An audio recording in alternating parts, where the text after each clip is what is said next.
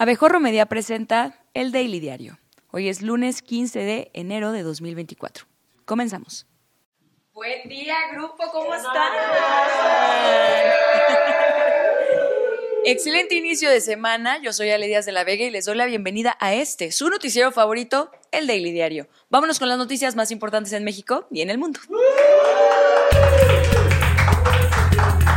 ¡Qué ánimo! Me encanta.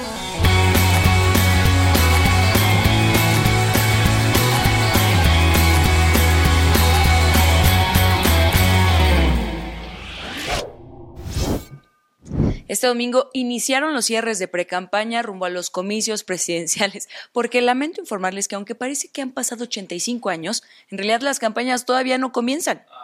La primera en hacerlo justo antes de que Marco Cortés cometiera otra burrada fue la precandidata de la alianza Fuerza y Corazón por México, Xochitl Gálvez, quien llevó a cabo su cierre de precampaña con un lleno total en la Arena Ciudad de México. Durante su discurso, con ayuda de teleprompter, exigió a las autoridades electorales sacar del proceso electoral al presidente López Obrador y a los gobernadores de Morena. Y si no es mucha molestia, también saquen a Claudia Sheinbaum, así como cosa suya, remató. Quiero desde aquí decirle a las autoridades electorales y al pueblo de México, no puede haber voto libre con gobernantes que atacan, acosan e intimidan a la oposición exijo al INE y al Tribunal Electoral que saque al presidente y a los gobernadores de Morena de estas elecciones. La hidalguense advirtió que esta elección será la más importante de nuestras vidas, pues a finales del año se renueva la Suprema Corte de Justicia, a la que llamó el último contrapeso de la democracia. Señora, ya está alineaba tres ahí, ya. Esa corte ya la chupó el diablo. A fines de este año, con la renovación en la Suprema Corte de Justicia se pone en riesgo la división de poderes y el último contrapeso de la democracia mexicana. En estos comicios no solo se define un cambio, se define también la sobrevivencia del régimen democrático.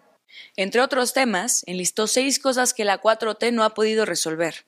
Garantizar el cumplimiento de la ley, apostar por las energías limpias, invertir en la crisis del agua, formar mexicanos mejor preparados. O sea, ¿nos dijo tontuelos a todos?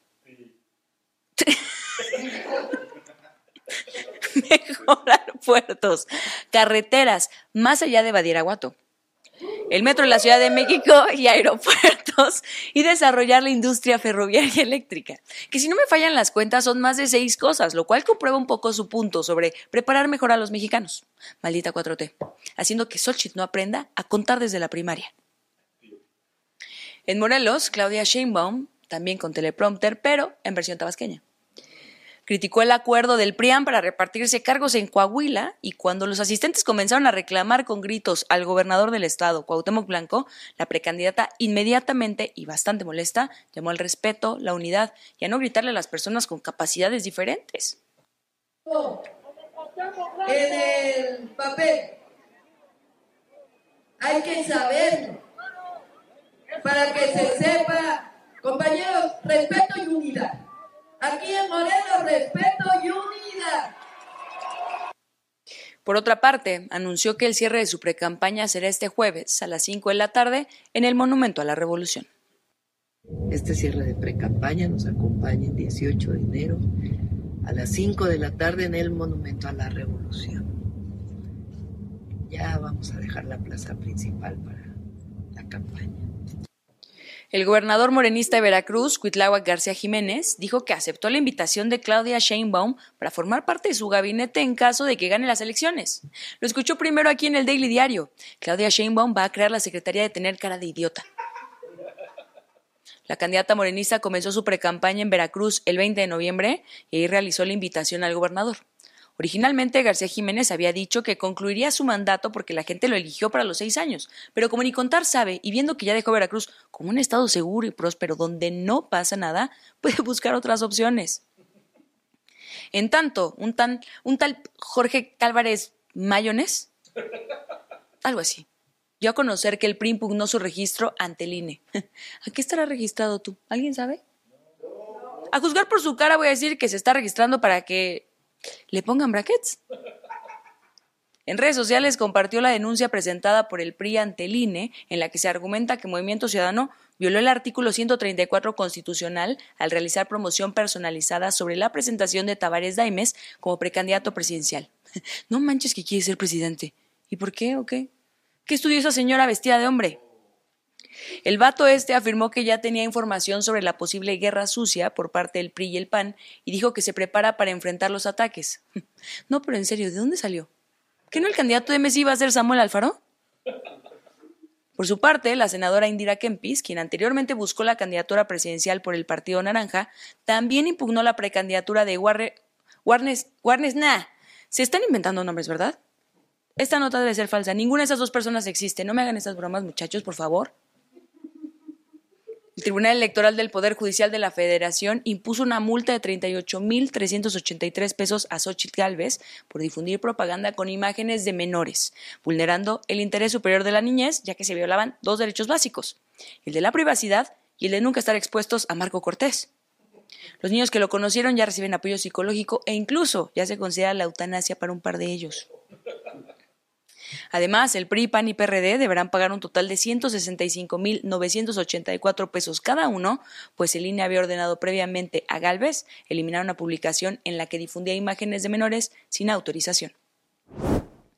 En información de estados, en Tabasco, la Fiscalía informó que las ocho mujeres de origen colombiano reportadas como desaparecidas fueron localizadas en un hotel de paso en el municipio de Cárdenas, que estaban en buen estado de salud y que no se puede determinar que hayan sido víctimas de un secuestro.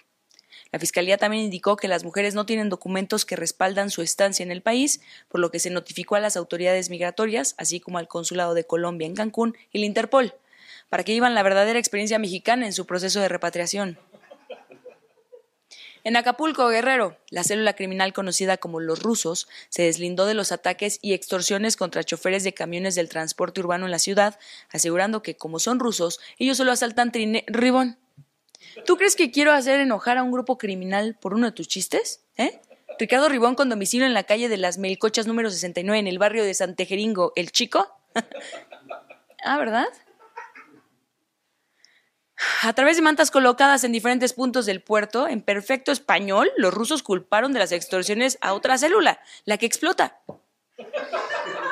Advirtieron sobre una cacería contra el rival y solicitaron a los medios de comunicación no mal informar sobre su participación en la violencia en Acapulco. Ok, siguiente nota. Rápido, en lo que todavía tenemos productor.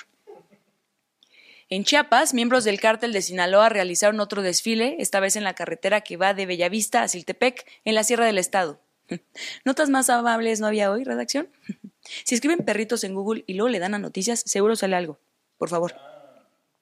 A bordo de camionetas oscuras, los criminales grabaron la escena mientras pobladores, aparentemente obligados, coreaban consignas como ¡Queremos libertad! y ¡Queremos paz! Algunos llevando globos morados y amarillos. La vía estuvo cerrada desde el jueves por habitantes que participaron en el bloqueo. En la Ciudad de México este domingo, la activista trans Samantha Fonseca fue asesinada. Fonseca, quien aspiraba a un escaño en el Senado por Morena, dedicó su vida a la defensa de los derechos humanos y el combate a la discriminación. El asesinato fue condenado por el diputado Temístocles Villanueva y el senador Ricardo Monreal, quienes elogiaron su trabajo a favor de la comunidad LGBTQ y la defensa de los derechos de las personas privadas de la libertad. Samantha Fonseca se registró como aspirante al Senado en noviembre de 2023, proponiendo programas sociales y apoyo a madres solteras, jóvenes y pequeños empresarios. Colectivos LGBT convocaron a una marcha en su memoria para este lunes. En información internacional, Bernardo Arevalo juró la madrugada de este lunes como presidente de Guatemala en una jornada marcada por protestas ciudadanas. Arevalo y la vicepresidenta Karina Herrera juraron sus cargos en el Teatro Nacional en presencia de líderes internacionales como el presidente de Colombia, Gustavo Petro, la canciller mexicana, Alicia Bárcena, y el canciller de Honduras, Enrique Reina. El mandatario saliente, Alejandro Guiamatei, no estuvo presente en la ceremonia y tampoco asistió al Congreso, sino que envió los símbolos presidenciales, banda, bastón y collar presidencial. El diputado Samuel Pérez fue el encargado de juramentar a Arevalo, le puso la banda presidencial, le colocó el collar y le entregó el bastón de mando. El presidente de Ecuador, Daniel Noboa, se desmarcó de los métodos de su homólogo de El Salvador, Nayib Bukele, en la lucha contra el narcotráfico, después de una ola de violencia que dejó 18 muertos en seis días. No voy a copiarlo, señaló. Novoa mencionó que Ecuador tiene una realidad diferente y aborda los problemas de manera distinta a El Salvador, destacando la diversidad multicultural del país. Por otra parte, la ONU instó a que la respuesta de Ecuador al crimen organizado sea proporcionada, respetuosa del derecho internacional y pidió que todas las medidas de emergencia para abordar la violencia se limiten a las que buscan restaurar una situación de seguridad. En Colombia, que sea una buena nota, por favor, que sea una buena nota. Un deslizamiento de tierra dejó como saldo 33 personas fallecidas. La mayoría de ellas niños. No, pues muchas gracias a todos. Bonito inicio de semana. Esto fue el Daily Diario. Que tengan un gran lunes. Wow, wow, wow, wow, wow, wow, wow. Wow, wow, wow, wow, wow, wow, wow. Wow, wow, wow, wow, wow, wow, wow. Wow, wow, wow, wow, wow, wow, wow. No más porque se termina mejor remedias y me pierden. Por eso no los dejo, desgraciados. El presidente Gustavo Petro expresó, expresó, solidaridad y ofreció toda la ayuda a la región noroeste, donde las lluvias intensas han persistido durante más de 48 horas. El deslizamiento fue capturado en impactantes imágenes que mostraban cómo un fragmento de montaña sepultaba una fila de automóviles, generando gritos desesperados. En Nicaragua, el gobierno de Daniel Ortega desterró a 18 sacerdotes católicos, incluyendo a Rolando Álvarez, quien ha estado encarcelado por más de un año por denunciar la persecución que enfrentaba por parte del gobierno nicaragüense. La expulsión se llevó a cabo durante la madrugada del domingo y según informes de medios locales, el grupo incluye a un obispo, 13 sacerdotes, unas pantimedias Lonati y tres seminaristas. El régimen de Ortega no ha proporcionado información oficial al respecto, ni lo hará. En Estados Unidos, este fin de semana, una ola de frío extremo provocó la cancelación de más de 3.850 vuelos y otros 1.200 sufrieron demoras. En el AIFA se cancelaron varios más, pero no tiene nada que ver con el clima, eso nomás fue porque pues, no había clientes. Chicago y Detroit fueron algunos de los aeropuertos más afectados. La tormenta invernal también dejó sin electricidad a 158 mil usuarios en Oregón y a dos personas fallecidas por hipotermia. El Servicio Nacional de Meteorología indicó que 95 millones de personas están bajo alerta de aire gélido y exhortó a algunos estados del sur a tomar previsiones debido a que pueden enfrentar tormentas invernales en los próximos dos días. En los deportes, la futbolista española Jennifer Hermoso tuvo un impresionante debut con las meras campeonas, las mamás de los pollitos, las que me lavo la boca antes de pronunciar su sagrado nombre. Tigres Femenil contribuyendo con un gol en la victoria 5-1 sobre Pumas en la segunda jornada del Clausura 2024. Y 5-1 es poco, ¿eh? Se la dejaron barata.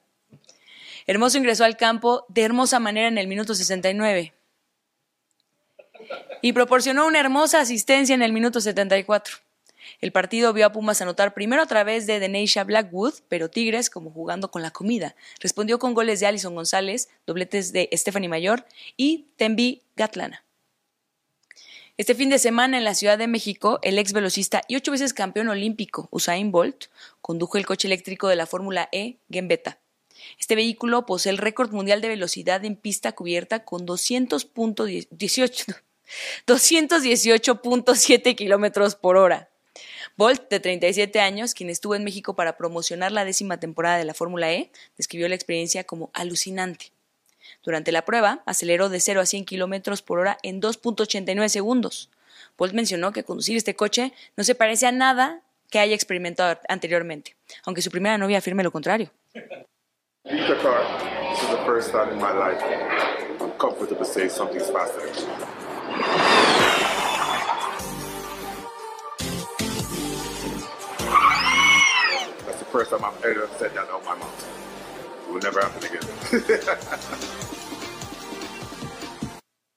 Por cierto, Pascal Verlaine de Porsche se llevó la victoria de la temporada 10 de la Fórmula E. El partido de la ronda de los comodines de la NFL entre los Buffalo Bills y los Pittsburgh Steelers, originalmente programado para este sábado, fue pospuesto debido a las peligrosas condiciones climáticas en Buffalo, que incluyeron temperaturas de hasta menos 4 grados Celsius, nieve y rachas de viento de hasta 75 kilómetros por hora. Y ni modo que los jugadores pasen frío mientras se provocan contusiones cerebrales. Se espera que el partido se juegue hoy por la tarde, garantizando la seguridad de los jugadores y el público. Los Buffalo Bills habían ofrecido en redes sociales hasta 20 dólares la hora a quienes colaboraran en el estadio para quitar la nieve y 5 dólares más si durante la labor no morían congelados. bueno, jóvenes, llegamos así al final de esta emisión. Ya se terminó, pero oigan, no se pierdan hoy El Bar, el mejor programa deportivo grabado en este estudio.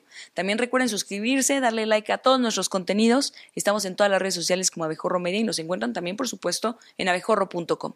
A mí síganme en TikTok, Instagram, Twitter y si no, no pasa nada. Nos vemos aquí mañana con más noticias. Yo soy Ale Díaz de la Vega y esto fue El Daily Diario.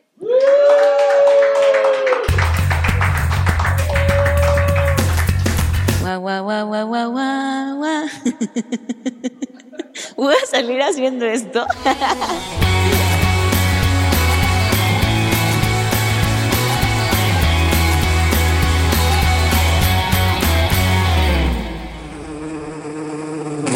Recuerda seguirnos en todas nuestras redes sociales y disfruta todo el contenido que tenemos preparado para ti.